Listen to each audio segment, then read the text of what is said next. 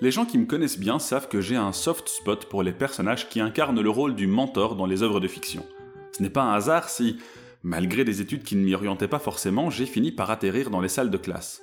Un choix, une vocation même qui, je pense rétrospectivement, m'a été inspiré entre autres par des personnages fictifs qui m'ont un tout petit peu imprégné de leur sagesse. Mais qu'est-ce qui te prend? Il me semblait que les humains riaient de façon excessivement bruyante lorsqu'ils entendaient un propos ridicule. Mais comment Mais comment ça ridicule? Corrige-moi si je me trompe, mais lorsque tu as parlé de sagesse, il m'a semblé comprendre que tu faisais preuve de sarcasme dans le but de provoquer le rire de tes auditeurs. Ah non, j'étais sérieux. Hmm, étrange. Cela explique toutefois pourquoi j'étais perplexe à l'idée que tu fasses une blague en fin de rôle. Mais va te faire fou.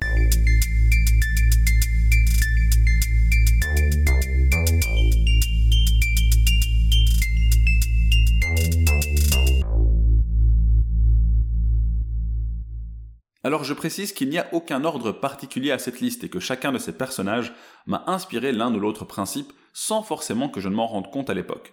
Ce n'est donc pas une compétition ou un classement. Par ailleurs, ce n'est pas non plus une liste des meilleurs mentors, mais seulement de ceux que j'ai personnellement retenus pour une raison ou une autre.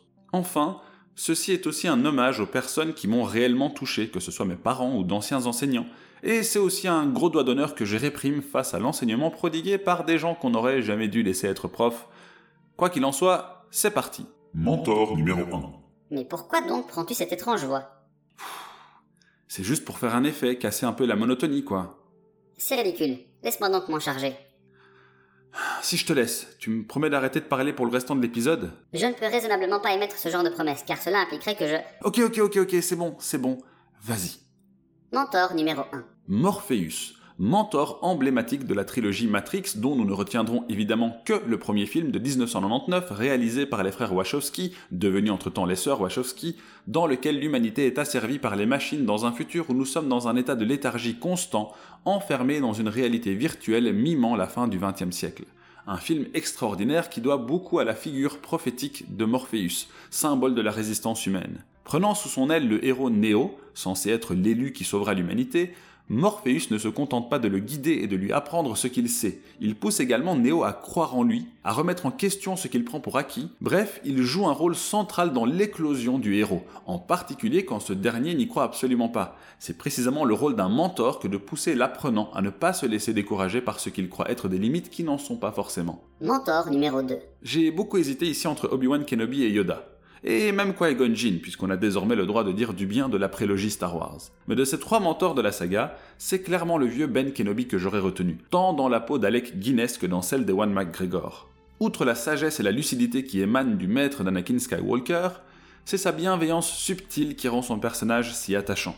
Du début à la fin, Obi-Wan aura été animé d'une bonté sans faille et d'un espoir contagieux, de quoi élever même le plus réfractaire des élèves ce qui rend d'autant plus amère la transformation de son apprenti, jusqu'à cette fameuse scène où il hurle qu'il déteste cette figure paternelle, qui en sera réduite à s'exiler et à mourir des années plus tard du sabre de son élève. Quelle tristesse. Tu te rends compte que c'est quelque chose qui pourrait théoriquement t'arriver De quoi? Eh bien qu'un élève, un jour que tu auras maltraité, revienne pour te tuer. Quoi? Mais, mais t'es malade ou quoi? Jamais, jamais je... Mentor numéro 3. Mais attends, j'étais en train de... Mentor numéro 3. Bon, on change complètement de registre avec Marie-Clarence, des films Sister Act et en particulier Sister Act 2, où Whoopi Goldberg entre une nouvelle fois incognito dans les ordres pour devenir bonne sœur slash enseignante dans une école au public précarisé afin de transmettre son amour de la musique. Un amour qui va permettre de cadrer une classe chaotique grâce à l'intransigeance mais aussi à l'écoute dont elle fera preuve, non pas pour dicter à des adolescents ce qu'ils doivent faire de leur vie, mais les aider à répondre eux-mêmes à cette question. Alors franchement, c'est pas un grand film, c'est pas un grand rôle, mais rien à faire quand on est jeune et qu'on voit ce film si stéréotypé et manichéen, on a envie d'y croire et manifestement, ça a eu de l'effet sur moi puisque je peux encore me retaper ce film avec grand plaisir et m'inspirer de cette enseignante si atypique. Mentor numéro 4. Il apparaît en filigrane dans la série Cobra Kai et restera l'un des sensei les plus fascinants de toute une génération. Monsieur Miyagi, le maître de Daniel Larousseau dans Karate Kid, sorti en 1984. Un rôle dont j'aurai l'occasion de parler plus en longueur car j'ai l'intention de demander à François, mon complice sur le podcast Contrechamp, de regarder le film Coucou François. Mais ce qui fait vraiment la force de Monsieur Miyagi, outre son aptitude à enseigner le karaté de façon complètement what the F, c'est cette force rassurante qu'il dégage, craquelé à de nombreuses reprises pour laisser entrevoir les failles profondément humaines qui sont les siennes, comme de la mesquinerie ou de la taquinerie tout simplement. Il permet également à son jeune apprenti au tempérament très très pubère de se poser, de prendre du recul et de ne jamais perdre le sens des priorités entre ses désirs et ses principes. Mentor numéro 5. Albus Percival Wulfric Brian Dumbledore un nom que les fans de Harry Potter aiment donner au complet pour se la péter, et accessoirement celui du mage le plus puissant de tous les temps. Il convient de préciser ici que je parle du Dumbledore des livres et éventuellement de celui des deux premiers films, campé par l'extraordinaire et regretté Richard Harris. Désolé pour Michael Gambon qui reprend le rôle à partir du troisième film, mais impossible de croire une seule seconde à son Dumbledore accoutré comme un charlatan de foire dans une succession de films bien pourris. Voilà, ça c'est dit. À l'image de Monsieur Miyagi, Dumbledore dégage une aura qui rassure, qui nous donne l'impression que tant qu'il sera là, tout ira bien. Évidemment, les choses sont un peu plus complexes que ça, et plus on en apprend sur le passé du grand sorcier, plus on se rend compte que même les meilleurs mentors sont des êtres faillibles et qu'ils ont été jeunes et impétueux avant. Il est impératif que nous autres enseignants, nous nous en souvenions, afin de ne pas être hâtifs dans nos jugements tout en prenant le temps de nous remettre en question. Mentor numéro 6. Je vais un peu tricher pour celui-ci puisqu'il s'agit de deux personnages joués par Robin Williams, l'acteur formidable qui nous a quittés il y a maintenant près de 7 ans et qui a incarné deux des mentors les plus emblématiques du cinéma. John Keating dans Le Cercle des Poètes Disparus de 1989 et Sean McGuire dans Will Hunting 8 ans plus tard. Outre ma volonté de saluer les deux prestations magistrales de Williams, qui sera respectivement nommé puis récompensé aux Oscars pour ces deux rôles, c'est l'énergie incroyable qu'il dégage dans la peau de ces deux personnages qui m'inspire et ce, en recourant à deux types de personnalités fondamentalement différentes. John Keating pousse à rêver les élèves de l'académie UP, conservatrice et snob dans laquelle il enseigne, à remettre en question les codes de cet enseignement, sans forcément en faire des rebelles, ce qui deviendra d'ailleurs un enjeu dans le film. Et surtout, il les pousse à croire dans quelque chose et donc à devenir acteurs de leur destin plutôt que de subir tout ce qui leur arrive conformément à ce qu'attend l'école de leur part. Quant à McGuire, il s'agit d'une force plus tranquille, d'un homme plus âgé, plus marqué aussi, qui souhaite pousser un jeune homme plein de potentiel et au moins aussi blasé que lui à ne pas prendre la même voie. Deux partages d'expériences très touchants que je ne peux que chaleureusement vous recommander. Mentor numéro 7. Nouveau virage complet pour ce mentor avec lequel je pense partager deux choses qui me paraissent essentielles. 1. Je ne méprise pas mes élèves, et j'espère vraiment que je ne leur donne pas cette impression. Et surtout, j'ai horreur qu'un prof ou une prof se permette de le faire. Et 2. Ce n'est pas parce que je suis à l'écoute de mes élèves que je vais tolérer tout le bullshit qu'ils seraient enclins à me raconter. Parfois, il faut leur dire les choses franchement. Et Eikichi Onizuka, du manga GTO, ne s'en prive jamais quitte à secouer un bon coup ses élèves difficiles, qui tentent à de nombreuses reprises de le dégoûter, toujours sans succès. Savoir prendre du recul vis-à-vis de ses élèves, sans perdre sa bienveillance pour autant, tout en essayant de leur procurer ne serait-ce qu'une petite dose de bien-être, c'est fondamental pour un enseignant. Car je pense que nous avons tendance à sous-estimer l'impact psychologique que nous pouvons avoir sur nos élèves. Mentor numéro 8. Quand Richard Harris est mort, beaucoup de gens souhaitaient que Ian McKellen prenne sa place dans Harry Potter. Après tout, il a incarné un Gandalf tout simplement parfait dans Le Seigneur des Anneaux. Et si je suis convaincu qu'il aurait fait un meilleur Dumbledore que Michael Gambon, je pense que cette équation était un peu trop simpliste. Certes, il s'agit de deux mages à la longue barbe blanche, mais ce ne sont pas des personnages interchangeables. Oui, ils ont acquis une sagesse qui force le respect, mais ils ne prodiguent pas leur enseignement de la même façon. Dumbledore, hormis quelques passages dans les livres, reste avant tout un professeur de classe, là où Gandalf enseigne par l'exemple. Les deux méthodes ont leur mérite, mais ne s'adressent pas forcément même public. Et le fait d'avoir un enseignement qui sait lier le geste à la parole est un gage de confiance pour certaines personnes qui apprennent. Mentor numéro 9. Bon, on reste dans les vieux barbus avec Aero, du dessin animé Avatar, le dernier maître de l'air, à ne pas confondre avec le remake bleu de Pocahontas de James Cameron.